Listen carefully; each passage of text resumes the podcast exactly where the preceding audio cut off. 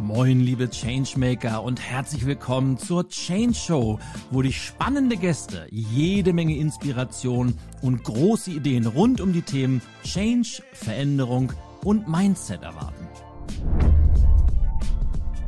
Liebe Freunde der Change Show, hier ist Ilja und ich freue mich riesig, dass ihr auch heute wieder eingeschaltet habt. Und ich darf euch heute einen ganz, ganz spannenden Interviewgast mal wieder präsentieren, nämlich Daniela Röske. Und Daniela bietet Deluxe Mentoring für Frauen, die alles und noch mehr vom Leben wollen. Ihr Motto hat mich von Anfang an begeistert, nämlich Lust küsst Leben. Und wir unterhalten uns über genau das, wie man die Lust am Leben wieder erweckt, wie man schwierige Entscheidungen trifft. Ganz, ganz spannende Diskussion haben wir da gehabt. Und vor allem, wie man die Antwort auf diese berühmte Frage findet, war das jetzt schon alles in meinem Leben? Also ich kann euch jetzt schon verraten, es wird ein ganz, ganz spannendes Interview voller mutiger Ideen und wir haben auch ganz, ganz viel gelacht. Das hat mich am meisten gefreut und jetzt ganz, ganz viel Spaß mit dem Interview. Liebe Daniela, es ist mir eine große Freude, dich heute im Podcast begrüßen zu dürfen. Herzlich willkommen. Herzlich willkommen. Schön, dass ich hier bin. Schön, dass wir sprechen, Elia. Daniela, bevor wir gleich so ein bisschen in unsere Themen einsteigen, ich habe natürlich äh, wie so oft ein wenig ja, gestalkt ist vielleicht das falsche Wort, aber ich habe ein wenig recherchiert und war unter anderem auch auf deiner Webseite zu Gast und zwei Sachen sind mir sofort ins, ins Auge gesprungen. Zum einen eine Selbstbeschreibung von dir. Du hast geschrieben, äh, egal wo du hinkommst, dich erkennt man immer am lauten Lachen was dich äh, sehr sympathisch macht. Und ich hoffe, wir äh, schaukeln uns nicht gegenseitig hoch, weil mir geht es oft ähnlich, wenn ich mit Leuten unterwegs bin. Ich gehöre auch zu dieser Kategorie Mensch und ich glaube, wir selber merken das manchmal nicht so sehr. Und gerade wenn man dann auf introvertierte Menschen trifft, die können, also zumindest erlebe ich das oftmals, sagen, oh, was ist denn das für ein, für ein Typ? Aber ich finde es wunderbar, so mal schauen, äh, in welche Richtung das geht. Und ich bin natürlich über deinen Slogan, über deinen Claim sofort gestolpert. Lust küsst Leben. Und damit möchte ich direkt mal einsteigen. Ähm, Lust küsst Leben, was versteckt sich dahinter? Vielleicht kannst du mal so dein, dein Business in, in zwei, drei Sätzen oder von mir aus auch gerne vier, fünf Sätzen mal so ein bisschen beschreiben. Ja, sehr gern. Also ich habe, also diesen Slogan, der ist entstanden jetzt mittlerweile vor etwa zwei Jahren. Und mich hat es damals so umgetrieben, gerade auch in der, in der Zeit, in der wir ja nun mal alle gelebt haben. Und ich habe viele, viele Jahre mit Führungskräften gearbeitet und davon viele mit weiblichen Führungskräften. Und ich habe immer wieder festgestellt, mit was für einer Härte oder mit was für einer Verbitterung wir manchmal unsere Ziele verfolgen oder das verfolgen, von dem wir glauben, dass es sein müsste. Und das jetzt gar nicht mal nur im Business, wobei es dort eben auch häufig anzutreffen ist, sondern das geht ja weiter. Also das geht ja auch in den Selbstoptimierungswahn teilweise schon. Noch mehr Yoga, noch mehr Meditation. Und dann wollen sie alle diese innere Ruhe für sich gewinnen. Aber den Weg dorthin machen sie sich total zum Krampf und mit einer To-Do-Liste, die im Grunde genommen kaum zu schaffen ist. Und so ist dieser Slogan entstanden, Lust fürs Leben, weil ich gesagt habe, es geht doch um diese Freude, es geht um diese Lebenslust an dem Weg. Also was macht diese Veranstaltung Leben für einen Sinn, wenn wir immer nur darauf hinarbeiten, irgendetwas zu erreichen und aber die Freude und die Lebenslust auf dem Weg vollkommen verlieren? Das macht, das, das macht einfach keinen Sinn. Und so ist dieser Slogan entstanden, Lust, Küss, Leben. Dass alles, was wir im Leben angehen, darf auch echt Lust bereiten. Ich feiere das natürlich sehr, was du nicht weißt oder noch nicht wissen kannst, logischerweise, mit genau dieser Frage oder Problemstellung habe ich vor na, so einem knappen Dreivierteljahr mein, mein neues, meine neue Buchidee entwickelt. Also es ist wirklich die Prämisse, damit habe ich angefangen und erscheint jetzt bald, ich vermute so im, im März, April, wir sind jetzt in den letzten Zügen, von daher äh, mega, mega, dass wir so die, die, das gleiche Thema haben gerade. Ähm, aber wie, wie hilfst du denn? Also du arbeitest ausschließlich mit Frauen, richtig? Ich arbeite ausschließlich mit Frauen. Es gibt hm. einen kleinen Einschub. Ich habe sogenannte VIP-Tage die biete ich auch für Männer an. Aber wenn ich in Gruppen arbeite, arbeite mhm. ich ausschließlich mit Frauen mittlerweile. Und in, in diesem Programm, also ich biete auch wirklich Programme an. Ich biete nicht diese klassischen eins zu eins im Grunde genommen an, sondern es sind so Programme. Und in diesem Programm durchlaufen wir erst einmal die wirklichen Basics. Weil manchmal greifen wir so extrem nach den Sternen und wollen wilde Techniken haben, um im Beruf besser zurechtzukommen oder um mit uns selbst besser zurechtzukommen, damit die Beziehung endlich funktioniert, damit der Körper endlich die Form bekommt, die wir uns wünschen. Und vergessen bei diesem nach den Sternen greifen, aber die absoluten Alltagsbasics. Also in der Art und Weise, wie rede ich denn eigentlich beispielsweise mit mir? Oder auch, was vergesse ich denn in der Kommunikation mit anderen gerade?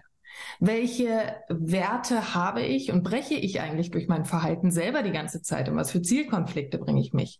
Und in diesem Mentoring-Programm erarbeite ich mit den Frauen erst einmal alles klar. Das ist das Symptom, das sie jetzt in ihrem Leben haben. Aber was hat denn eigentlich an Alltagsbasics dazu geführt, dass sie dieses Symptom im Leben haben? Und wie können sie durch die kleinen Schritte schon wirklich eine 180-Grad-Drehung hinlegen? Und ich begleite sie durch diesen Prozess. Wenn du das jetzt sagst so, dann bist du ja schon quasi bei der zweiten Hälfte des Weges. Wie, wie erkennen Frauen denn überhaupt, dass sie in diesem Selbstoptimierungswahn gefangen sind? Also, dass sie zu sehr dieses Gefühl haben, ich bin nicht gut genug und ich muss hier noch was optimieren und da noch das Letzte rausquetschen und, und dabei sich wahrscheinlich, das ist zumindest meine Erfahrung, sich immer weiter von sich selbst entfernen und sich mhm. wundern, woran liegt denn das? Aber viele dieser ganzen äh, Programme laufen ja unbewusst ab. Wie, wie, wie entdecken die, die Menschen denn das? Hilfst du denen dabei auch oder ist dieser Schritt, bevor sie zu dir kommen? Nein, also ich helfe, ich helfe Ihnen erstmal zu entdecken, an welchen Stellen machen Sie das denn eigentlich überhaupt? Weil du hast ja gerade selber auch gesagt, das meiste ist nun mal unbewusst. Also wir sind ja 90 Prozent des Tages sind wir unbewusst unterwegs. Das, das Eisbergmodell ist ja ein, ein Bild, das in unterschiedlichsten Bereichen immer wieder aufgemacht wird. Und es ist in den unterschiedlichsten Bereichen so unfassbar wahr, dass wir uns gerade mal zehn Prozent, maximal zehn Prozent der Dinge bewusst sind, warum wir bestimmte Dinge tun, wie wir die bestimmten Dinge tun. Wenn ich sie da nicht unterstützen würde, ich selbst so, hole mir da ja auch meine Unterstützung. Also ich sage ja nicht, dass ich das nicht habe, aber ich weiß halt, dass ich mir dafür jemanden selber auch von außen nehme, damit mir einige Dinge mhm. einfach überhaupt auffallen können. Und so begleite ich sie da schon durch. Aber der Grund, Warum die Frauen zu mir kommen, sind eigentlich auch die ganz alltäglichen Dinge. Also es ist beispielsweise dieses irgendwie immer müde sein, irgendwie immer erschöpft sein, eigentlich genug geschlafen zu haben, aber trotzdem nicht gut aus dem Bett zu kommen. Dass der Partner sagt nur ein falsches Wort und sie gehen an die Decke. Sie beobachten die Kollegen, wie sie zusammenstehen und vielleicht die Augen verdrehen und beziehen es aber sofort auf sich. Sie möchten beruflich eine Karriere hinlegen oder in die Selbstständigkeit gehen, trauen sich aber nicht, die notwendigen Schritte zu gehen, aber träumen, träumen, träumen. Und das sind so diese, diese Alltagssymptome oder morgens aufwachen und diesen Stein im Magen haben. Nachts im Bett liegen, aber ah, mir fallen so viele ein, nachts im Bett liegen und Löcher in die Decke starren und Gedanken von links nach rechts zu schieben.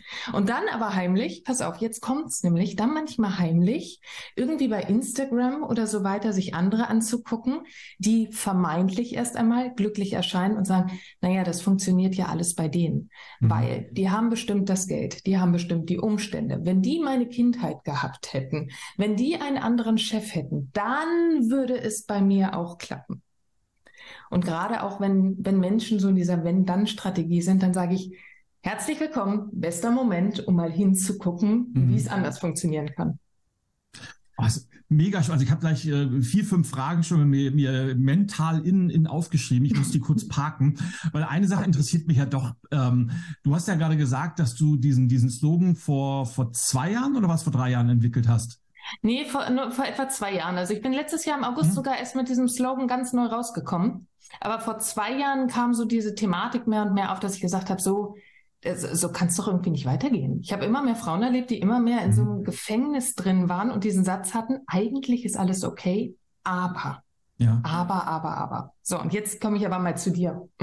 Nein, also ich, ich will ja wieder zurück zu dir, weil was mich natürlich immer interessiert und, und ich weiß, dass das viele meiner, meiner äh, Hörerinnen und Hörer auch immer interessiert, wie bist denn du zu der Person geworden, die du jetzt bist, weil du hast ja auch nicht immer dich mit diesem Thema Selbstoptimierungswahn auseinandergesetzt und Lust und Leben, wie kann man das kombinieren? Also wie war dein Weg, die dich zu dieser Person gemacht hat, die du heute bist? Mhm. Aber ähm, also ich habe tatsächlich schon sehr, sehr früh angefangen. Ich habe tatsächlich auch einen gewissen Größenwahnsinn mal früher gehabt, wenn ich da einfach mal. Sehr, sehr, sehr gut. ja, es ist ja immer so, selbst Größenwahn ist ja immer so ein bisschen in die, in die negative Ecke von dem, ja, der überschätzt sich völlig und aber Größenwahn kann ja, wenn man es richtig betrachtet, auch was ziemlich Cooles sein. Also Großdenken, Riesenträume ja. haben und sich auf den Weg machen, ganz einfach.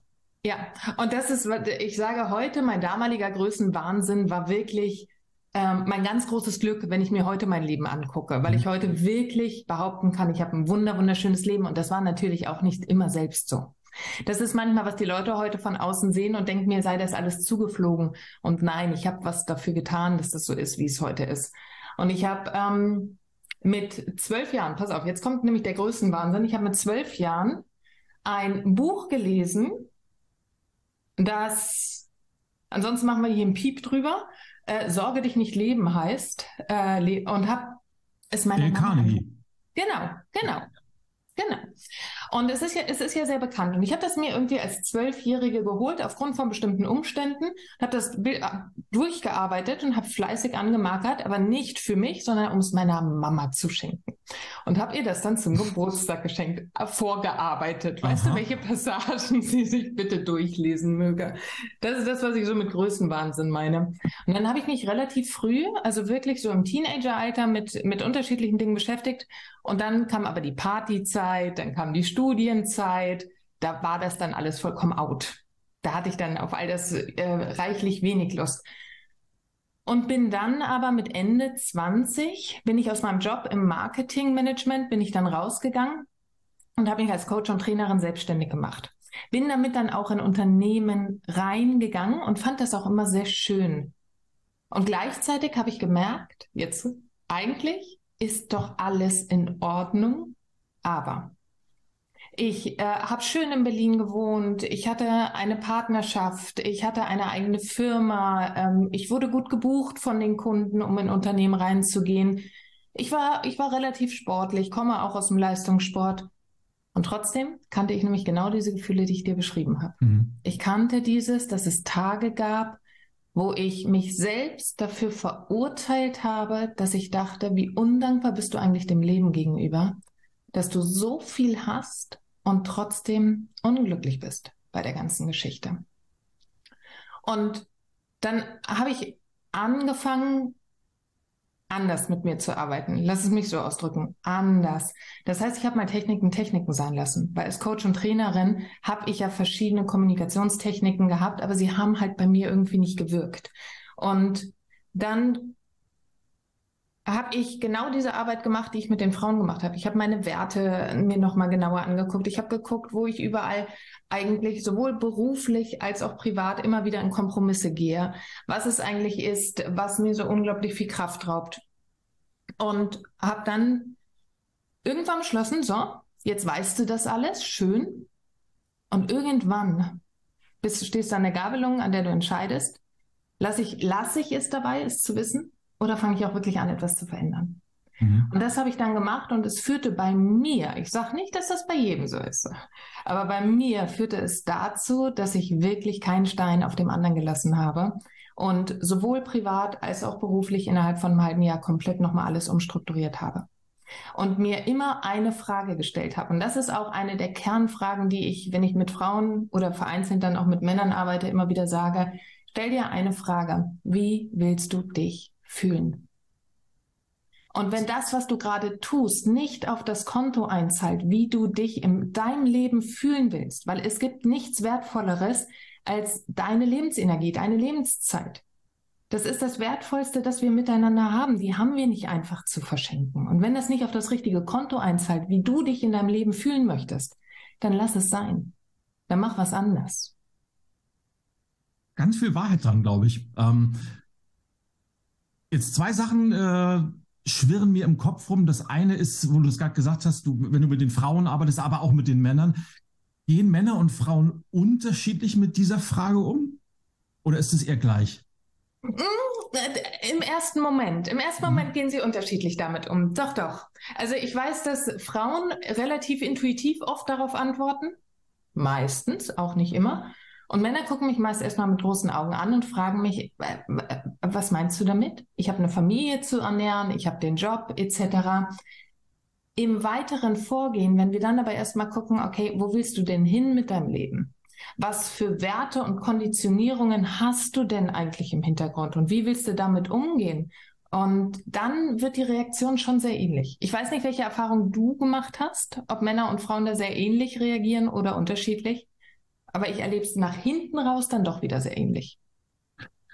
Es ist, es ist immer eine spannende Frage. Es ist ja immer so, wie, gehen Menschen überhaupt mit Veränderungen im Leben um? Äh, ist das eine Altersfrage? Ist es eine Geschlechterfrage? Ähm, klar, am Ende ist es immer eine sehr individuelle Geschichte, aber ich würde fast dir zustimmen, dass so unterschiedlich die Hintergründe und auch die äh, Startvoraussetzungen, dass es sich am Ende dann doch wieder sehr, sehr stark angleicht, weil unterm Strich geht es da doch immer wieder ums Gleiche, oder? Mhm. Mhm. Ich glaube auch, dass die Entscheidungsprozesse im Gehirn sich eben dann grundsätzlich nicht unterscheiden, sondern die Art, wie wir vielleicht darauf reagieren, aber nicht wie das Gehirn an sich sich strukturiert und organisiert. Das ist ja sehr, sehr ähnlich.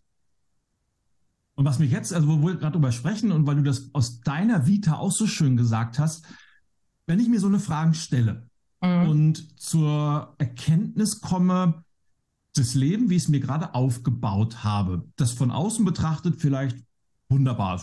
Also tollen Job, ganz gutes Gehalt und ich hatte gerade ein Reihenhäuschen gebaut und okay. äh, schickes Auto habe ich mir geleast und alles wunderbar, aber das kann es ja eigentlich noch nicht gewesen sein. Ich habe dann diese, diese, diese innere Unzufriedenheit, die ich spüre und diesen, diesen, diesen Satz im Kopf, den ich von mir selber auch kenne, dieses berühmte, das kann ja noch nicht alles gewesen sein. Mhm.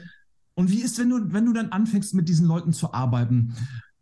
Was ist da eher die, die Regel und was ist die Ausnahme? Weil auch aus meiner Erfahrung, wenn man erstmal anfängt, Dinge zu hinterfragen und auch entsprechende Entscheidungen zu treffen, da bleibt ja selten ein Stein auf dem anderen. Und oftmals ist es dann wie so eine Domino-Rallye. Und wenn ich da erstmal anfange, was zu verändern, hat das wieder Auswirkungen mhm. auf den nächsten Lebensbereich. Und ich, bei mir erlebe das sehr, sehr häufig, dass es dann wirklich zu diesen 180-Grad-Wendungen kommt. Also, was ist aber aus deiner Sicht oder aus deiner täglichen Arbeit, wie viele Menschen krempeln wirklich ihr Leben nochmal komplett um? Und zwar in allen Bereichen. Und bei wie vielen reicht es, dass sie vielleicht kleine, minimale Veränderungen vornehmen, die aber doch eine riesengroße Wirkung haben? Ich glaube, dass wir da ein bisschen auch den Zeitaspekt mit reinbringen müssen. Wenn ich jetzt mir die Frauen angucke, die ich schon seit fünf, sechs Jahren kenne, da sage ich, uh, die haben ordentlich angepackt. Mhm. So auf, ba auf Basis des Zeitstrahls. Also da hat sich wirklich sehr, sehr viel verändert. Und du sprichst eine Sache an, die ich ganz wichtig sogar finde, denn ich erlebe oft die Angst. Also wenn Frauen dann in, ich, ich biete so, so kostenlose Klartextgespräche an, dass wir mal schauen, kann ich dabei unterstützen und auch wollen wir überhaupt zusammen? Also beide Seiten können ja auch entscheiden, passt das oder passt das nicht.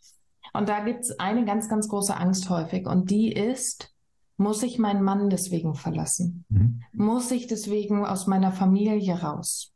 Aber was mache ich denn? Mein Job ist gut bezahlt, äh, wenn ich in die Selbstständigkeit gehe und ich kann meinen Verbindlichkeiten nicht mehr nachkommen. Also mit diesen Veränderungen gehen ja ganz häufig große Ängste ein. Die Sache ist, wir haben seltenst ja Angst an sich, sondern wir haben meist Angst vor der Angst. Das ist ja der Punkt, wo wir meistens schon abbrechen. Und ich sage immer, es muss nicht, weiß Gott nicht, die Trennung sein. Also wenn du mal prozentual mich fragst, dann sage ich, okay, 80 sind etwa heute noch immer mit ihrem Partner zusammen, 20 sind rausgegangen aus dieser Partnerschaft. Aber dann sind diese Menschen auch aufgrund der Partnerschaft quasi zu mir gekommen. Mhm. Genauso beim Job kann ich sagen, etwa na, ich begleite sie ja dann auch in die Selbstständigkeit, in diesen Prozess rein, aber dass ich sagen kann, etwa na, beim Job sind so 50-50. Also wenn du mich nach Zahlen fragen würdest, würde ich sagen, ja. etwa 50 haben ihren aktuellen Job verlassen, 50 sind in ihrem Job geblieben und haben sich innerhalb dieses Jobs vielleicht umorientiert.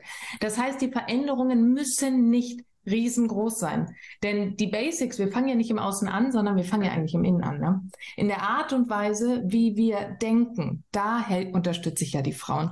Weil das Ding ist, wenn wir so über Mindset reden, und du redest ja auch sehr viel über, über das Thema Mindset, dann fragen sie mich auch immer, ja, muss ich das dann verändern? Nee, Niemand muss sein Mindset verändern. Nur wenn du das Ergebnis nicht magst, zu dem dein Mindset führt, dann ist es mal wert, beim Mindset hinzugucken und zu schauen, mhm. kriege ich das, also gibt es ein Mindset, das besser in meine Ziele reinspielt, sozusagen.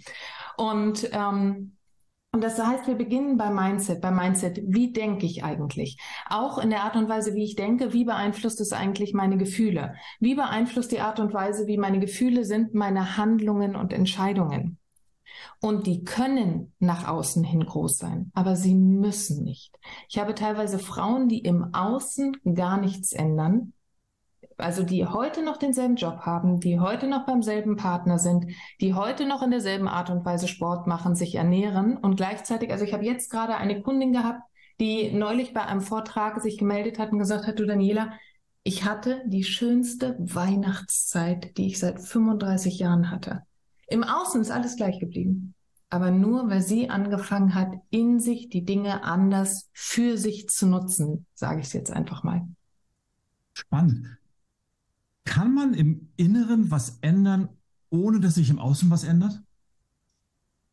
Bei ihr hat es einen Vorteil gehabt. Sie hat im Inneren etwas dahingehend geändert, dass das Äußere ihrer Partnerschaft genau ins Gegenteil gelaufen ist. Sie sind sich näher gekommen. Mhm. Sie hat im Inneren etwas geändert, dass ihr, ähm, dass sie ihre Ernährungsweise nicht mehr krampfhaft macht, sondern angefangen hat zu genießen. Und das sind ja, da, da, hat das Außen dann mitgezogen. Aber es hat, es hat, äh, Vorstellung von Entwicklung ist ja häufig, dann kommt die Scheidung, dann kommt die, die, die berufliche Trennung in irgendeiner Form. Und das muss es halt nicht immer sein. Deswegen, ich glaube, dass wir ja. schon im Innen etwas ändern können, dass das Außen harmonischer auf uns reagiert. Das heißt, der Kontext ist gleich geblieben, aber trotzdem haben sich schon viele Dinge geändert im Ergebnis nachher. Ja. Ja. Mhm. ja. Sehr, sehr spannend. Eine Frage ist mir noch im Kopf hängen geblieben. Ganz anderes Thema, als du von deiner, deiner Geschichte erzählt hast und wie du jetzt mit deinen, mit deinen Frauen arbeitest.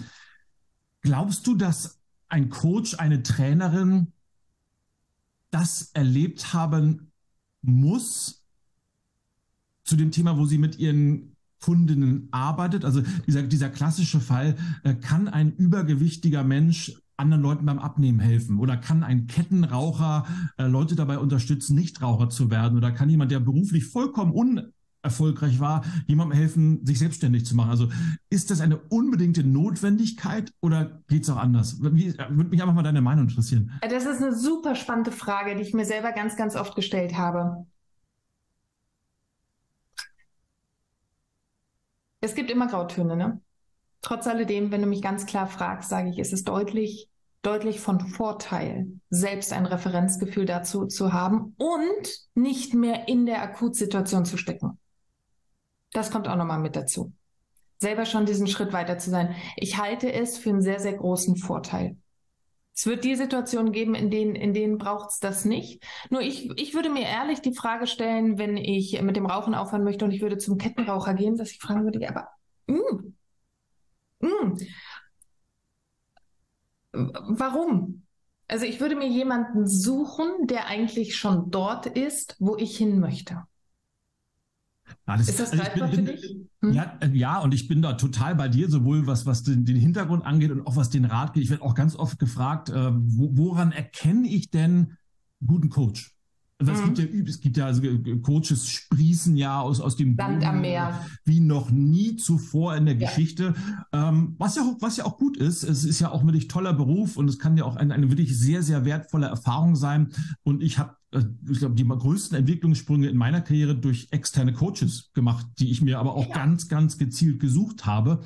Und ich erzähle den Leuten auch mal ganz einfach, äh, guck dir an, ob die da sind oder zumindest einen ähnlichen Weg hatten, wie du den gehen möchtest, weil dann wissen die, wovon sie sprechen. Ich halte das für ja. essentiell, also zumindest für mich persönlich. Und ich glaube, dass man, dass es für viele andere auch so sein ist. Und guck dir einfach an, ob die messbare und nachprüfbare Ergebnisse vorweisen können oder ob das alles nur heiße Luft ist. Weil wie du das gesagt hast, ob die diese Gefühle kennen oder diese berühmten, ob die in den Mokassins gelaufen sind oder mhm. wie du dazu sagen willst. Ich finde das wichtig. Und weil die können einfach aus, aus einer ganz anderen Erfahrungs- oder aus einem anderen Erfahrungsschatz mit dir reden und auch auf, auf, auf einem ganz anderen Level mit dir kommunizieren. Na, das ist vor allen Dingen, ich gehe doch eigentlich zu jemandem, der Profi und Experte in etwas ist, weil ich einen Wunsch habe. Und zwar, dass ich mir nicht alles selber erarbeiten muss, sondern dass da jemand ist, der in der Lage ist, mir Abkürzungen für meinen Weg zu zeigen. Ansonsten müsste ich nicht viel Geld und viel Zeit in irgendetwas oder irgendwen investieren, wenn ich dann nicht in irgendeiner Form Unterstützung, Abkürzungen, Erfahrungswerte bekommen würde. Das ist genau. meine ganz persönliche Haltung. Das, das kann jeder für sich entscheiden. Aber ich habe einen festen Vorsatz. Ich arbeite nur mit Menschen, die dort sind, was ich persönlich für mich als erreichenswert erachte.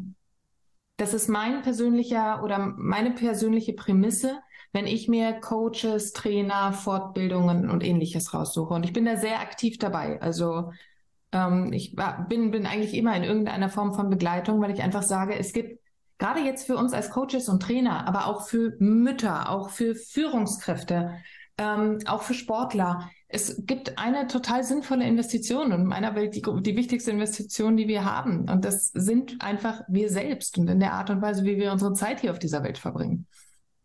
Ja, es ist ein Thema, mit, da unterhalte ich mich auch ganz oft mit, mit Freunden und Kollegen drüber. Ich habe ich hab bis heute noch keine passende Antwort gefunden oder, oder vielleicht doch, ich weiß es nicht. Es gibt ja so viele Menschen, die geben Unsummen an Geld aus für Alufelgen, Flachbildschirme, den, also den größten, also was auch immer die sich, also da ist immer Geld für da.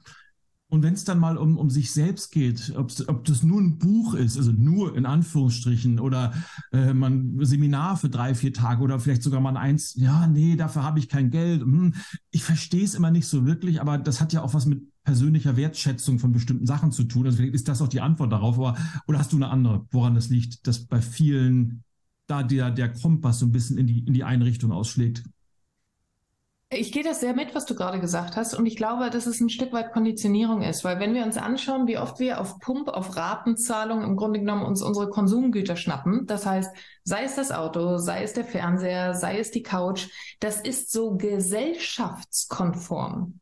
Ich habe mir für 30.000 Euro einen Wagen finanziert. Das ist gesellschaftskonform. Da, da ist meistens die Antwort, echt geil, was denn für ein? Wenn du aber sagst, ich habe eine Persönlichkeitsentwicklung für 30.000 gebucht, stehen doch die meisten Leute da und sagen, bitte, was?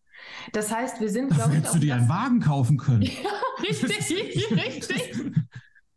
Und dann schau dir noch die Felgen dazu an. Eben. Und ich glaube, es ist auch ein Stückchen weit die, die Konditionierung. Ich habe diese Gespräche ja selbst auch immer wieder, dass ich sage, welche Investition ist sinnvoller? Ein Konsumgut, das sich in irgendeiner Form abnutzt oder und dafür, wie gesagt, auch Kredite aufgenommen werden. Aber die wenigsten kommen auf die Idee, eine Selbstinvestition, was ja deine Qualität steigert, wenn du dir, also wenn du, wenn du bei, bei guten Menschen landest, sage ich mhm. jetzt einfach mal, oder Leute, die wissen, wovon sie sprechen, das, das ist ja etwas, was sich aufbaut. Mir persönlich ist das wichtiger als jeglicher Shishi. Ach, es ist ein, ein super spannendes Thema. Ich will so langsam mal auf, auf äh, das Thema Entscheidungen kommen. Noch nicht direkt, ja. aber ich möchte mit einer Sache anfangen. Vielleicht mal ein, ein konkretes äh, Beispiel, weil du vorhin diese Ängste angesprochen hast. Mhm. Ich kenne die ja auch. Und nehmen wir mal an, da ist jetzt jemand, ähm, hat rausgefunden, befinde mich in der Situation, ich bin nicht wirklich glücklich mit ja. meiner beruflichen Situation, was auch immer. Und ich weiß auch, dass ich mich am liebsten verändern würde. Und jetzt kommen diese ganzen Abers. Aber ja. ich habe, dann habe ich ja kein festes Einkommen mehr. Und ich muss meine Hypothek bezahlen. Ich muss vielleicht meinen 30.000 Euro Wagen, habe ich ja geleast, muss ich auch noch abbezahlen. und dann habe ich ja die verschiedensten Verpflichtungen, Versicherung und hier und Altersvorsorge.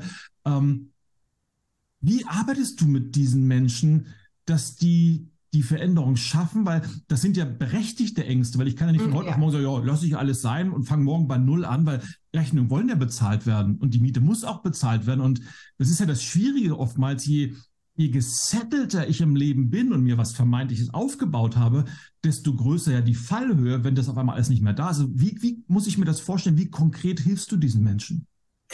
Also in dieser ganz konkreten Situation, wenn wir, wenn wir mal über das Thema Ängste sprechen, weil die Frage ist ja auch, äh, diejenigen, die uns gerade zuhören, was können sie eventuell mal direkt konkret auch mit sich selbst machen? Ne? Und gerade wenn wir so über das Thema Ängste sprechen, dann ist vielen ja überhaupt nicht klar, dass 90 Prozent der Ängste überhaupt nicht eintreffen. Das Ängste sind ja erstmal ein Zustand, der ganz, ganz stark im Kopf ist. Eine Möglichkeit, wie gut mit Ängsten umgegangen werden kann, ist, weil was passiert im Kopf? Im Kopf passiert ja so, dass ein Horrorszenario aufgebaut wird. Wenn ich diesen Job nicht mehr habe, dann kommt das Geld nicht rein. Wenn ich nicht schnell genug einen neuen Job finde, dann ähm, kommen die Rechnungen rein. Ich kann sie nicht zahlen. Dann kommen die Mahnungen, dann kommt die Pfändung. Und dieses Drama im Kopf wird ja immer größer und größer und größer. Und das nimmt unglaublich viel Kapazität. Und meist macht der menschliche Kopf dann, weil er sagt, oh nein, das macht uns jetzt so eine Angst, bricht ja am allerschlimmsten Punkt ab und sagt, nee, nee, nee, wieder zurück in den alten Job, wir ändern erstmal gar nichts. Und eine Möglichkeit. Weil da weiß ich, was ich habe. Genau. Nämlich der 30.000 Euro Wagen. Und ähm, genau das ist der Fehler, an diesem Worst-Case-Punkt abzubrechen. Weil es gibt einen danach. Das Ding ist, das schneidet das Stammhirn nicht. Das Stammhirn kennt ja wirklich nur Angriff oder Flucht und wenn beides nicht funktioniert, dann absolute Paralyse. Und das Stammhirn denkt ja nicht in Möglichkeiten, Chancen, Optionen, sondern es sagt, ich übersichert, ich über, oder ich helfe dir, dein Überleben zu sichern. Nichts anderes interessiert dieses Stammhirn. Und das sagt in dem Moment Abbruch. Alarm, Alarm, Abbruch. Und dieses Stammhirn und das Nervensystem eines Menschen muss ja wieder lernen, ach gucke mal, es gibt ein danach. Das heißt, es geht erstmal darum, dass das trainiert wird, dass das Nervensystem, ich bin nicht so ein Freund von diesem Wort Resilienz, aber es sagt vielen Menschen erst einmal etwas, dass das, dass das Nervensystem wieder lernt, gucke mal, wir sind danach nicht tot. Wir leben ja danach noch. Und wenn mal das Stammhirn nicht mehr Alarm schlägt und das Nervensystem lernt, sich wieder zu regulieren, und da gibt es einfach ganz schöne Möglichkeiten, um das immer und immer wieder zu trainieren. Danach sind dann auch wieder Kapazitäten frei, um zu gucken, was sind denn Alternativen? Was möchte ich denn damit machen? Und wenn ich dahin möchte, über diesen Worst-Case-Punkt hinaus, was gilt es denn dann heute für mich zu tun? Das heißt, es werden auf einmal Kapazitäten frei, um kreativer zu werden, um in Lösungen zu denken, weil wir haben alle Optionen. Du sagst ja. es richtig, je gesettelter wir sind, desto schwieriger wird's gefühlt für uns, aber nicht wirklich für uns, sondern für unseren Kopf und die Stories, die unser Kopf uns erzählt. Und dann geht es darum, anzufangen, die Stories zu überprüfen und diese eigenen Limitierungen zu überprüfen. Denn ein Großteil der Menschen weiß gar nicht, welchen Limitierungen sie eigentlich ausgesetzt sind. Das macht man nicht, ist ja eine so dieser ganz klassischen Sachen. Ja, das macht Oder, man wirklich nicht, ja. Nee, unter gar keinen Umständen tut man das. Um, ähm, und dann einfach nur mal zu gucken, ja, nee, da bin ich zu alt für. Mhm. Auch, auch eine schöne Sache. Was sollen denn die anderen denken? Nee, der Nachbar hat das schon probiert, das hat bei dem auch nicht funktioniert. Und das sind alles Limitierungen, die wir als absolute Wahrheiten annehmen. So, daran können wir ganz aktiv arbeiten. Oder soll ich noch weiter antworten oder willst du mal kurz reingehen? Weil ich nee, erzähl weiter, erzähl weiter. Eine andere Möglichkeit, wie, wie, wie Menschen gut mit sich selber arbeiten können, ist ja, wie formen wir denn eigentlich unsere Wahrheit? Also wir haben ja erst einmal Millionen von Eindrücken im Inneren und Äußeren jede einzelne Sekunde. Und die können wir ja gar nicht alle verarbeiten. Das heißt, wir haben etwas sehr Schlaues. Wir haben unseren sogenannten Thalamus. Und der Thalamus übersetzt ja diese Signale und schickt die dann an Gehirnareale im Kortex, so dass wir unsere Welt formen können. Und dieser Thalamus wird ja nicht ohne Grund Tor zum Bewusstsein genannt. Also das ist quasi dein Türsteher. Du musst dir vorstellen, der Thalamus, das, das, das wirst du wissen, aber das ist ja ähm, der, der Türsteher, der sagt, du kommst hier nicht rein, du kommst hier nicht rein, du kommst hier nicht rein, ansonsten gibt's Overload. Und der Thalamus lässt gerade mal, und diese Zahl, die ist Wahnsinn, finde ich, lässt unter ein Prozent aller Sinneseindrücke im Inneren und Äußeren überhaupt ans Gehirn kommen. Und dann denken wir, was wir denken und was wir wahrnehmen, wäre die Realität, wäre die Wahrheit. Und die formen wir aus weniger als ein Prozent der Eindrücke, die wir haben. So, was kann jetzt aber jemand tun? Das ist ja jetzt einfach erstmal so da. Das, das ist, aber welche Informationen, das, das ist das Wichtige für die Veränderung. Welche Information lässt dieser Thalamus denn durch? Er lässt das durch, was für ihn am einfachsten zu verarbeiten ist, also die Informationen, die ihm bekannt sind. Wenn jemand sich jetzt immer wieder sagt, das kann ich nicht tun, das kann ich nicht machen, sich immer wieder das Horrorszenario ausmalt, dann denkt dieser Türsteher irgendwann, ach, das ist vertraut. von diesen Ängsten und den Bestätigungen dieser Ängste, da lässt euch mehr Sinneseindrücke durch. Die ganzen Chancen sind ja trotz alledem da. Nur da sagt der Türsteher, raus, kenne ich nicht, raus, verarbeite ich nicht. Das klassischste Beispiel ist draußen, wenn du dir, da sind wir auch wieder beim Auto, wenn du dir ein Auto kaufen möchtest und Vielleicht hat das jeder von euch auch schon mal erlebt. Je mehr du dich mit einem Auto beschäftigst, umso häufiger siehst du dieses Auto auf einmal draußen auf der Straße. Heißt ja nicht, dass dieses Auto wirklich mehr auf der Straße fährt. Heißt nur, unser Thalamus. Selektive Wahrnehmung. Genau, genau. Weil der Thalamus auf einmal sagt, kenne ich, lass ich durch. Und jetzt kann ganz aktiv daran gearbeitet werden, auf welche Informationen sensibilisieren Menschen sich selbst wieder mehr, damit sie die Chancen erkennen können, damit die Ängste nicht so überdimensional wirken, damit sie sehen können wieder, dass es eben nicht nur schwarz und weiß gibt. Und das hat ganz stark damit etwas zu tun, mit welchen Themen wir uns auch selber beschäftigen, auch mit welchen Menschen wir uns umgeben ähm, was für Medien wir konsumieren, in der Art und Weise, wie wir denken. Und das sind so alles diese Prozesse, wo ich sage, da sensibilisiere ich Frauen zum Großteil darauf, wie können sie da gut ressourcenschonend mit sich selber umgehen und sich selber vor allen Dingen wieder bewusst werden. Wie können aus mhm. diesen maximal 10 Prozent vielleicht wieder mehr werden? Jetzt kommen wir so langsam mal zu den zu dieser berühmten Entscheidung, weil es hat ja alles auch immer mit Entscheidung zu tun. Die Entscheidung zu treffen, so will ich nicht weitermachen. Die Entscheidung zu treffen, ich will mehr vom Leben. Die Entscheidung zu treffen, ich bin doch überhaupt noch, auch selbst wenn ich Anfang 60 bin, ich kann immer noch was aus meinem Leben machen. Das bedarf ja oftmals hier oben, ich muss ja einen Schalter umlegen, so ein bisschen ja. zumindest. Und wir haben ja auch im, im Vorfeld schon ein bisschen diskutiert und du hast ja ganz, ganz viele Punkte. Auf der einen Seite dieses Thema Intuition, unbewusste Glaubenssätze, unbewusste Wahrheiten, unbewusste Denkmuster und auf der anderen Seite der analytische Verstand, Zahlen, Daten, Fakten, die ja immer eine Rolle mitspielen. Mhm. Und beides ist ja für Entscheidungen wichtig. Und ich weiß, als, als ich damals also bei mir, ich war wäre ja damals ein, ein optimaler Kunde für dich gewesen, weil ich, ich war voll, voll, von außen super erfolgreich, von innen mega unglücklich und wusste mhm. genau, da muss noch mehr im Leben sein.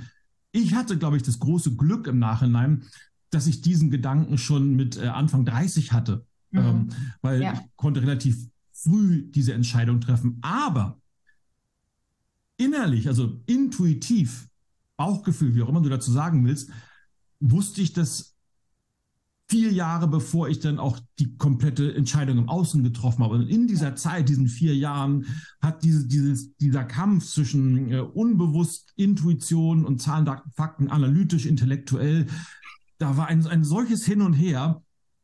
Wie treffen wir denn nun am besten Entscheidungen und wie muss die Balance aus deiner Sicht aus Bauch und Verstand sein? Oha, oha, das ist, äh, du, du stellst viele spannende Fragen. Ich habe keine eindeutige, ich gebe mal das Ergebnis vorweg. Ja. Ich habe keine total eindeutige Antwort darauf.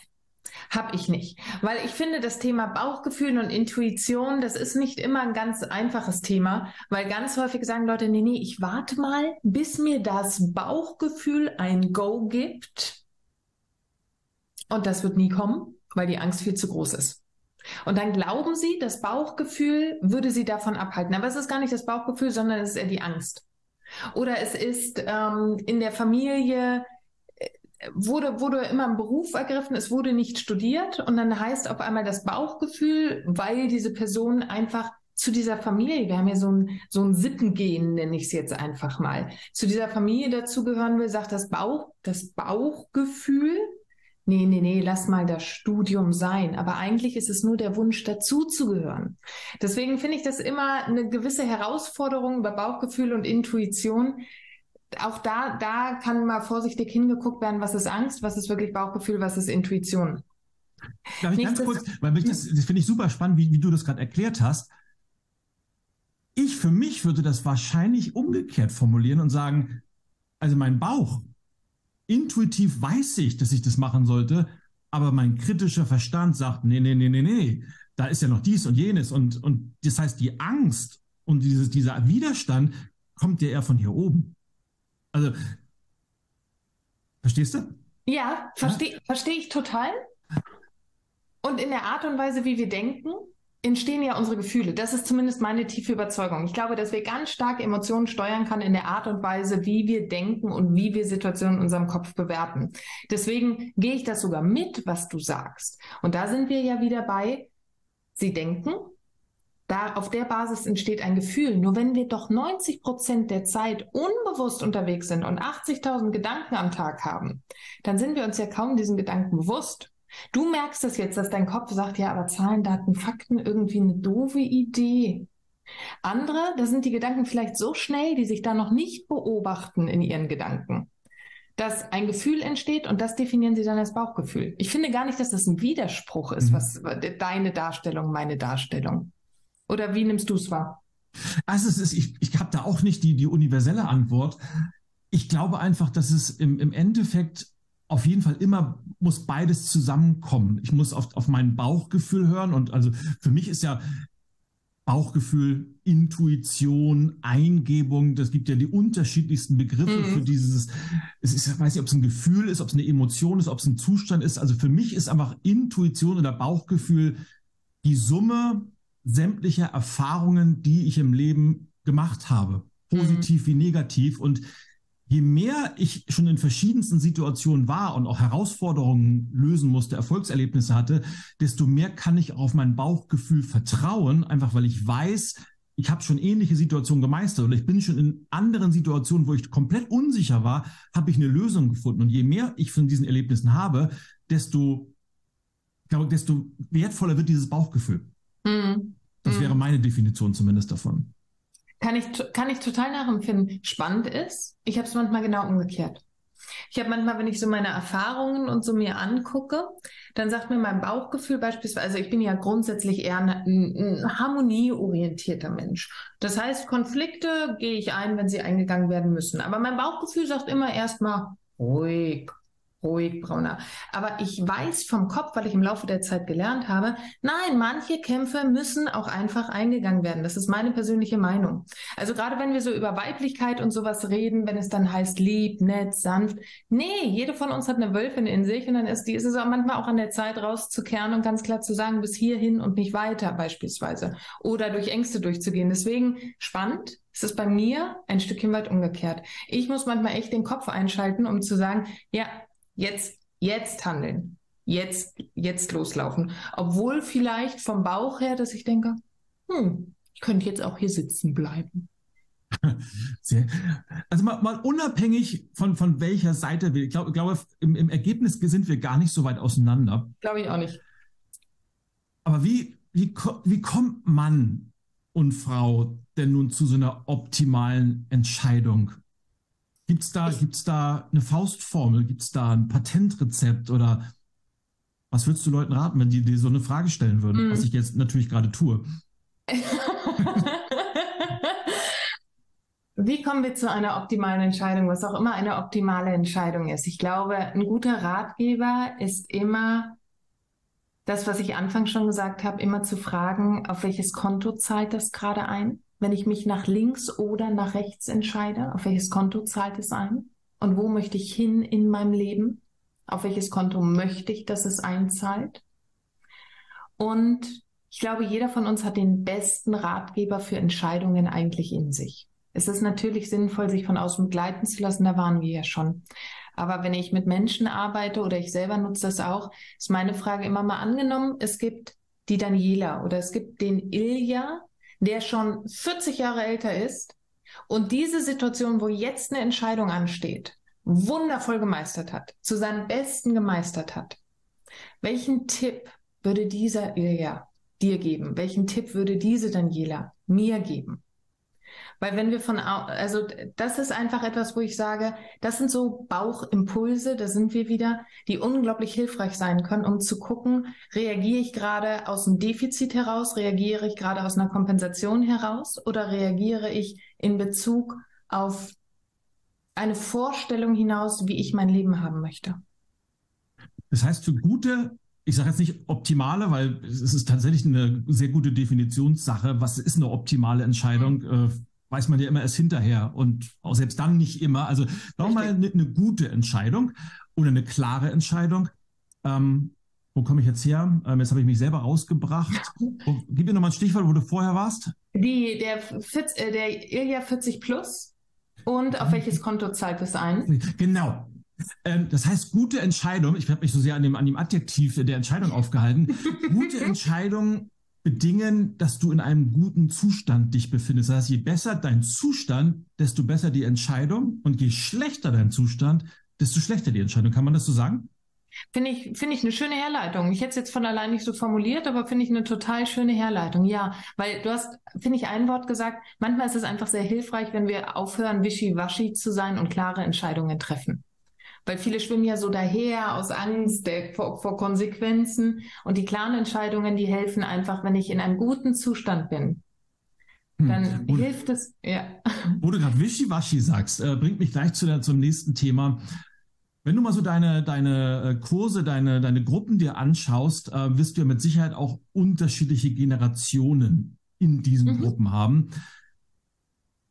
Wie unterschiedlich sind so Generationen im Entscheidung treffen? Weil zumindest mein Eindruck, auch in der, in der Interaktion vor allem mit jüngeren Leuten, dass der Trend mehr zu diesem hingeht, ich möchte im Moment leben, ich möchte jetzt alles haben und nicht erst in der Zukunft, während, ich sag mal, meine Großeltern noch waren wir, heute verzichten wir auf alles, damit wir es später mal gut haben können. Also ja. im Extrem schwarz-weiß gedacht. Und ich glaube, dieses sich alle Optionen offen halten, möglichst alles gleichzeitig erleben wollen, führt häufig dazu, dass wir eben diese Wischiwaschi-Entscheidung treffen, weil wir uns nicht mehr trauen, uns klar festzulegen. Erlebst du das auch so? Ist das eine Generationenfrage? Ist das eher eine Persönlichkeitsfrage? Und ist das überhaupt so? Also bei den Frauen, mit denen ich bereits äh, oder bei denen ich arbeite, erlebe ich das nicht so sehr, weil die haben die Entscheidung getroffen, sie wollen was mhm. ändern. Ich habe die, die schöne Situation, dass ich, dass die Frauen, wenn sie mit mir ins Gespräch gehen, meist, also sie wissen eigentlich schon, dass sie mit mir arbeiten wollen. Ähm, anders ist es auf Vorträgen. Ich, ich switch mal so über in den, in den Seminaren ja. habe ich das gar nicht mal so. Aber wenn ich bei Vorträgen bin, wo Leute noch so für sich prüfen, welche Impulse wollen sie annehmen, welche Impulse wollen sie nicht annehmen, da erlebe ich das sehr ähnlich, wie du sagst. Ich erlebe sehr, dass so, ich sag jetzt mal so ab, mm, wenn ich es grob, grob fassen wollen würde, so ab 40 plus sehe ich, wie die Gesichter sehr, sehr nachdenklich werden und eher stiller werden. Und die Diskussionen im Nachgang bei irgendeiner QA-Session oder ähnliches habe ich so ab und dann nennen wir einfach die andere Hälfte so bis 40. Da ist auch ganz oft Widerstand, wenn ich darüber rede, dass das System eine gewisse Form der Verbindlichkeit braucht, um sich sicher zu fühlen. Also wirklich auch neurologisch betrachtet. Logisch. Brauchen wir eine gewisse Sicherheit, um uns sicher zu fühlen und gute Entscheidungen zu treffen und um eben nicht wischiwaschi zu sein, um sich auch wirklich für sich selbst einzusetzen und nicht so, auch heute greife ich mal nach dem Zweig, heute mal nach dem. Es bringt die Menschen einfach häufig eben nicht an den Punkt, wo sie hinwollen in ihrem Leben. Sehr spannend. Wo du gerade Vorträge sagst, ähm, wie, wie häufig und auf, auf welchen Veranstaltungen hältst du Vorträge, Daniela? Also ich bin jetzt, ich weiß ja nicht, wann dieser Podcast rauskommt. Ne? Ich bin jetzt ähm, bei der ITB zum Beispiel, mhm. äh, bin ich, bin ich, bin ich im Kino drin. Die, Vorträge waren längere Zeit, also wie gesagt, diese Marke gibt es jetzt seit letzten August. Wenn ich von längerer Zeit rede, rede ich von, ja, ja. Monaten. Und ich hatte Vorträge nicht als Priorität gesetzt. Das ändert sich jetzt gerade dieses Jahr. Mhm. Das heißt, ich bin auf zwei Wissensforen jetzt in den nächsten Wochen. Ich bin auf der ITB, bin ich zu sehen. Oder bei ähm, Unbox Your Mind bin ich auf der Bühne zu sehen. Es fängt sich gerade gut an zu häufen. Sehr, sehr schön. Was, ähm, was ist denn bei Vorträgen, weil ich viele, die ja diesen Podcast hören, interessieren sich auch so für dieses Thema äh, öffentliches Reden, Public Speaking und sowas. Was ist denn in der in der Arbeit als als als Rednerin für dich anders, als wenn du jetzt in der 1 zu 1 oder Kleingruppen, aber ich sage jetzt Kleingruppen, wie groß sind denn deine Gruppen überhaupt, mit denen du arbeitest? Also ich bin, ähm, wenn ich, ich nehme nicht mehr als zehn, zehn Leute. In, Gut, in also das gilt doch als Kleingruppe, ja? Ja, für, ja, mich, für also, mich geht das als Kleingruppe, ja. Hm? Genau. Das heißt, da äh, sehr, sehr individuell, entweder One-to-One -one oder auch, auch bei 1 mit 1 zu 10 kannst du ja wirklich mit jedem einzelnen Menschen wirklich sehr, sehr ja. auf persönlicher Ebene arbeiten. Was ist denn der Unterschied zu, zu beiden Formaten? Weil beides hat ja seine Berechtigung. Also ich der Unterschied ist, erst, ist erstmal riesig. Ne? Also ich erlebe das beim Speaking in der Art und Weise, zumindest wie ich es auf der Bühne mache, ähm, da, da werden ja zum Großteil Impulse gesetzt. Also da geht es ja wirklich, dass jeder für sich einfach mal gucken kann, was, was kann ich da rausziehen? Und es gibt immer so eine Frage, je nach, je nach Zielgruppe, die ja auch dahinter steckt. Es ist immer so diese Frage, okay, was kann ich den Menschen jetzt an die Hand geben, was sie was meine Vermutung ist, was sie vorher noch nicht wussten. Und mhm. da geht es für mich erstmal wirklich um diese Impulse, dass geguckt werden kann, will ich diesen Weg gehen, will ich ihn nicht gehen? Weil es ist ja auch total legitim, wenn irgendjemand sagt, bleib mir weg damit. Das ist ja auch vollkommen legitim, dass jemand sagt, damit kann ich gar nichts anfangen oder ich möchte mich nicht verändern, ich möchte nichts für mein Mindset tun oder ich lehre schon das Traumleben. Herzlichen Glückwunsch. Ja, äh, kenne ich alles schon. Hab ich schon so oft gehört. Soll ich mal was Neues einfallen lassen? Mhm. Ähm, und da geht es wirklich mehr um die, um die Impulse zu setzen. Und in der 1 zu 1 Arbeit, da geht es halt wirklich darum, dass sie danach rausgehen und ganz konkret etwas anders machen. Ab jetzt hier sofort gleich. Das ist, das ist für mich ein großer Unterschied. Und jetzt ist ja so immer die Frage, warum möchten Menschen auf die Bühne? Ne? Ich war nie, dass ich gesagt habe, oh, ich, ich gehöre auf die Bühne, schaut mich an. Aber es ist einfach eine schöne Möglichkeit, dass eine große Gruppe von Menschen die Chance hat, eine Kleinigkeit heute anders anzufangen zu sehen, anders zu denken, anders zu fühlen. Und das finde ich einfach eine wunderschöne Möglichkeit, die da geboten wird. Ist es auch. Und äh, das unterschätzt man ja auch. Das, das gilt auch in einem anderen Rahmen und Kontext natürlich für, für Coachings oder für, für Workshops. Ähm, bei dir heißt es Mentoring. Hm. Manchmal ist es ja ein Wort oder ein besonderer Satz, der bei irgendeinem Menschen aus irgendwelchem Grund auch immer zum Perspektivwechsel führt. Und ich sage, ja. dieser eine Satz hat mich dazu gebracht, mal über meinen Job anders nachzudenken. Oder dieses eine Wort hat irgendwas in mir ausgelöst. Und das finde ich auch immer wieder faszinierend, wenn solche Sachen passieren und jemand schreibt oder sagt dir das im Nachhinein und du weißt, Mensch, mit, mit dem einen Satz habe ich das Leben eines Menschen verändert und ich finde es nach wie vor, auch wenn ich mittlerweile das Privileg habe, das seit 14 Jahren machen zu dürfen, das ist äh, wie am ersten Tag immer noch Gänsehautmoment, finde ich zumindest. Also kann das total nachvollziehen. Es ist ein genialer Job, oder? Ja, schon, muss man schon ja, sagen. Ja. Und ähm, ich muss mal so ganz tatsächlich, äh, auch wenn ich es kaum für Möglichkeit habe, ich muss so ganz langsam umleiten, weil ich will, will, sehr, sehr gerne mit dir noch äh, unsere, unsere Hot Seat Runde am Ende machen. Bevor ich dazu komme, ähm, möchte ich noch so, so, so einen kleinen na, Werbeblock ist eigentlich ein do doofes Wort, aber wenn, wenn jetzt Leute zuhören, äh, hoffentlich viele Frauen auch, die sagen, das, was die Daniela gesagt hat, wie sie es gesagt hat, das passt eigentlich absolut eins zu eins zu mir und äh, würde gern mit der arbeiten oder zumindest mal kennenlernen. Äh, wie können die mit dir in Kontakt kommen und was ist der beste Weg, äh, vielleicht äh, in, in deinem Luxus-Mentoring, wie du es beschreibst, äh, wie dabei zu sein? Ja, also die einfachste Art und Weise, mit mir in Kontakt zu kommen, ist, dass wir ein Klartextgespräch führen. Da sehen wir, lernen wir uns eins zu eins kennen. Da sagst du, was gerade das wichtigste Thema ist oder wo gerade so besonders der Schuh drückt. Du bekommst die ersten ein, zwei Impulse dann sofort mit an die Hand und wir beide schauen, wie es dann miteinander weitergehen kann. Das ist die einfachste mhm. Art und Weise, mit mir in Kontakt zu treten. Und für all diejenigen, die sagen, hm, ich schlafe noch mal eine Nacht drüber, Wobei ich versprechen kann, eine Nacht drüber schlafen hat selten die Lösung bis morgen gebracht. Und trotz alledem, ich habe auf meiner Webseite habe ich einen Persönlichkeitstest speziell für die Frau, wo du direkt danach deine Auswertung zugeschickt bekommst. Auch diese Möglichkeit gibt es. Name hinterlassen, E-Mail-Adresse hinterlassen und bekommst sofort danach dein Ergebnis zugeschickt. Sehr gut. Und was, was, was kommt am Ende von diesem Persönlichkeitstest raus? Also, es ist die seltensten Menschen. Da kommt, hier, kommt sofort meine Neugier durch. Ja, natürlich, das verstehe ich. Also der Mensch, der diesen Test gemacht hat, diese Frau, die diesen Test gemacht hat, ich habe auch immer wieder Männer mit drin und das ist auch total in Ordnung. Also das können sie auch genauso machen. Aber es ist halt wirklich, also wir reden in dem Falle über Stärken. Wir, äh, du, du bekommst eine Auswertung über deine Stärken, über deine Schwächen, über ähm, deine Kommunikationsskills, über die typischen Stolpersteine, über typische Strategien, die sie ergreifen, die sie aber meist nicht zum Ziel mhm. bringen führen werden. Und und gleich die ersten drei Impulse, was dieser Verhaltenstyp, dieser Persönlichkeitstyp anders machen kann, um mehr zu dem zu kommen, wo er hin möchte. Sehr cool. Verlinken wir, einer meiner Lieblingssätze in jedem Podcast ist immer, verlinken wir logischerweise in den Shownotes. und das machen wir tatsächlich, äh, damit man da einfach nur raufklicken muss. Äh, liebe Daniela, ich würde dich jetzt zum, zum Abschluss und äh, Abschluss äh, kompakt Hot Seat Runde heißt, ich habe elf Fragen für dich vorbei. Das sind uh. kurze, knackige Fragen. Ja. Bitte um ebenso kurze, knackige Antworten und hoffentlich so kurz und knackig, dass du mich nicht wieder verleitest, äh, noch nachzuhaken. Was oh, ich gebe mein Bestes, Ilja. Wir lassen uns einfach mal, mal überraschen, wo wir so landen. Oh, weil nämlich, du wirst es gleich an der ersten Frage merken, dass die dann doch vielleicht äh, gar nicht so oberflächlich sind, weil die erste Frage lautet, was sind denn deine wichtigsten Werte im Leben? Freiheit, Nähe und Humor. Sehr, sehr cool.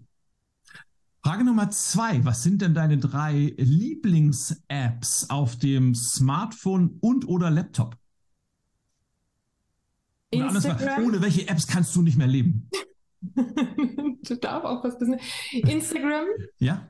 Ähm, Active Campaign und Analytics. Das ist total unromantisch, aber es ist so, die Statistik zeigt es. Google Analytics. Mhm. Ist schon, ist, hast du was erreicht, was bei mir selten vorkommt. Du siehst mich sprachlos. Ja? Also, ich glaube, wir sind jetzt bei Podcast-Folge irgendwo in den 220ern oder 230ern. Ich glaube, du bist der, der erste Gast, der Google Analytics als Lieblings-App hat. Aber ich liebe Warum nicht? Ja, das ist, ich finde es mega. Sehr, sehr. Ähm, so, äh, Frage drei ist eigentlich gar keine Frage. Es ist eher so eine, ähm, beende den Satz, nämlich, äh, damit habe ich mein erstes Geld verdient. Weißt du das noch? Ja, ich habe Kinder geschminkt für Robinson. Im, im ähm, wie heißt denn dieser Club? Ähm, heißt der Hobby Club? genau, genau. Wie cool, weißt du noch, wie alt du da warst? Ja, da war ich 17. Oh, eine Lüge. Ich habe mit 15 schon mal mit Kellnern mein erstes Geld verdient. Weißt du noch, wie viel du bekommen hast damals? Ich glaube 6 D-Mark die Stunde. Das, das, das lasse ich jetzt einfach so stehen und äh, wage das, äh, zweifle das einfach mal an. Ähm, waren bestimmt schon Euro, oder? Richtig. Ja. Richtig. Frage, Frage 4. Äh, mit den folgenden drei Menschen, und die können entweder noch leben oder schon verstorben sein, würde ich super gerne mal in einer Talkshow diskutieren. Welche drei Menschen würdest du dazu einladen? Michelle Obama. Ähm, ach, sind so 20.000 gerade da. Also Michelle Obama, Armstrong und Neil Louis, Louis Armstrong. Nee, Louis Armstrong. Und ach, ich möchte das Obama-Pärchen haben. Ich möchte die beide da haben. Barack, Michelle und Louis Armstrong. Der spielt ja. dann nebenbei Musik. Richtig. Cool. Sehr, sehr Der darf cool. die Hintergrundmusik machen. Mhm. Eine, eine Frage, die ich für sehr, sehr essentiell halte, auch wenn es um dieses ganze Thema Leben verändern, raus aus dem Selbstoptimierungswahn geht. Aber ich bin mal gespannt, wie du sie beantwortest, nämlich was bedeutet denn für dich ganz persönlich Erfolg? Erfolg bedeutet für mich, die Dinge zu tun, die mich frei fühlen lassen. Sehr cool. Wenn du mal so die letzten zwölf, nächste Frage schon wieder, wenn du die letzten zwölf, die letzten zwölf Monate mal so vor deinem geistigen Auge Revue passieren lässt, was war dann dein bester Kauf, den du getätigt hast? Es kann der Wagen für 30.000 gewesen sein, mhm. kann aber auch irgendwie was ganz für 70 Cent gewesen sein. Also was, was kommt dir da sofort in den Sinn? Ich habe letztes Jahr im Sommer ein Coaching-Programm ge gekauft bei einer ganz, ganz wundervollen Frau und das hat mein Leben nochmal zusätzlich verändert. Und bestätigt wiederum, äh, was, was man auch immer nur am besten leicht aufschreiben, wenn man das jetzt hier zuhört. Walk your talk. Du hast von ganz, ganz viel über beste Investitionen gesprochen und dass das oft wir selbst sind. Und jetzt hast du gerade bestätigt, dass du das auch selber machst, mhm. weil oftmals sagen die, ja, man muss in sich selbst investieren und man muss immer, die wenigsten machen es ja wirklich. Deshalb finde ich das wunderbar, dass du gerade das gesagt hast. Was war denn die schwerste, jetzt sind wir beim Thema Entscheidung, was war denn die schwerste Entscheidung deiner Karriere? Die schwerste Entscheidung war für mich nach zehn Jahren das Unternehmen, das ich mit aufgebaut habe, ohne irgendeinen Anspruch zu verlassen und komplett neu nochmal beruflich zu starten. Wow. Sehr, sehr cool. Welches Buch hast du in deinem Leben denn am häufigsten verschenkt oder anders gefragt, hast du ein Lieblingsbuch? Also, dass ich am häufigsten ähm, verschenkt habe, ist gar nicht so lange her. Das häuft sich, ist ähm, Scheiß auf die Glücksfee, ich mache das jetzt selbst. cool. Ja. Passt ja auch wieder sehr, sehr gut, oder? Ja, ja, ja. Und ich finde es einfach super humorvoll beschrieben. Mhm. Also. Allein der Titel ist natürlich schon mega ja. cool. Ja. Jetzt bin ich gespannt, ob, dir, ob die Antwort gleich ist, aber ich frage es aber trotzdem mal, was war denn das beste Investment deines Lebens? Und ja, da, da merkst du an meiner Präambel schon, es kann natürlich sein, du hast äh, vor zehn Jahren 30.000 Bitcoin gekauft oder irgendeinen Fonds oder ein Haus gebaut oder es kann natürlich auch Seminar gewesen sein oder sowas. Ich glaube, das beste Investment, das ich getan habe, ist, dass ich nie daran gespart habe und das ist ein kontinuierliches Investment, äh, dass, dass es meinem Körper gut geht. Das heißt, ich investiere unglaublich gerne und nicht optisch. Wir reden hier jetzt nicht über Botox oder sonst wie, sondern dass mein Körper wirklich gut gesättigt ist mit Nährstoffen und, und, und. Und wer sich damit mal beschäftigt hat, weiß, dass das manchmal 2,50 Euro kostet und das ist für mich das beste Investment ever. Ja, kann ich bestätigen. Es ist, äh, ohne jetzt abdriften zu wollen, bei uns hier beim Rewe gibt so es so, so einen äh, Hähnchenstand, der kommt immer einmal in die Woche. Und da kannst du dann ein halbes Hähnchen für 2,95 kaufen und äh, das, das, das mein ganzer Verstand sagt mir, da kann ja was nicht stimmen. Das kann einfach nicht gut sein. Ne? Dazu könnte man eine ganz eigene Folge ja, machen. Das, ist, das geht natürlich ja. sofort mein, mein äh, ja. äh, gut, aber ich parke das einfach mal und äh, finde find das ganz, ganz klasse. Ähm, vorletzte Frage. Ja. Von welchem Beruf hast du als Kind immer geträumt? Hundesitter. Hm. Sehr cool. Hm. Ich wollte einfach Tag und Nacht nur Hunde von anderen Menschen sitten. Hm. Und es klingt jetzt relativ romantisch, aber eine meiner, wenn nicht die absolute Lieblingsstadt von mir ist ja New York. Und ich war mhm. das hm. letzte Mal im Oktober da. Und gerade wenn man so durch die Upper East Side geht, wo ja die etwas äh, wohlhabendere, der etwas wohlhabende Teil der Gesellschaft lebt und nahe Central Park, und unheimlich viele New Yorker haben ja Hunde und da ist Hundesitter ein aus meiner Sicht unfassbar anstrengender Job, weil die meisten haben teilweise fünf, sechs bis acht Hunde gleichzeitig, die sie an so, so Multiline haben. Mhm. Und die laufen da zu Dutzenden rum. Und natürlich, die reichen Leute haben alle keine Zeit, mit dem Hund Gassi zu gehen. Das machen ja. die Hundesitter. Ja. Und oh, das hat mich immer extremst beeindruckt, wie Menschen acht Hunde gleichzeitig betreuen können und äh, das sehr elegant machen, aber sah auch immer sehr stressig aus, muss ich sagen. Ich habe da auch großen Respekt vor. Ich habe ja. einen Hund und äh, der weiß einen zu beschäftigen. Also die ist aber auch ein extremer Dickschädel. Also. Ja, äh, meine Schwester hat auch einen Beagle. Äh, oh, zählt, die sind auch, auch dickschädlich. Dicker Kopf für acht Hunde, glaube ich, aber auch wieder ein ganz anderes Thema. Daniela, kommen wir zur allerletzten Frage und ich bin Tada. gespannt. Ähm, ähm, ich, ähm, wir haben ja ganz viel über, über dein Business erzählt, wo du herkommst und wie du das machst und äh, dass das alles super erfolgreich läuft. Aber dein Erfolgsgeheimnis, wie würdest du das in einem Satz zusammenfassen? Es ist mehr ein Wort und das ist Herzlichkeit. Das ist für mich, ich, ich bin sehr herzlich mit Menschen. Und ich halte das für, für eins meiner, meiner absoluten Geheimrezepte, dass es so schnell so gut gelaufen ist. Hm.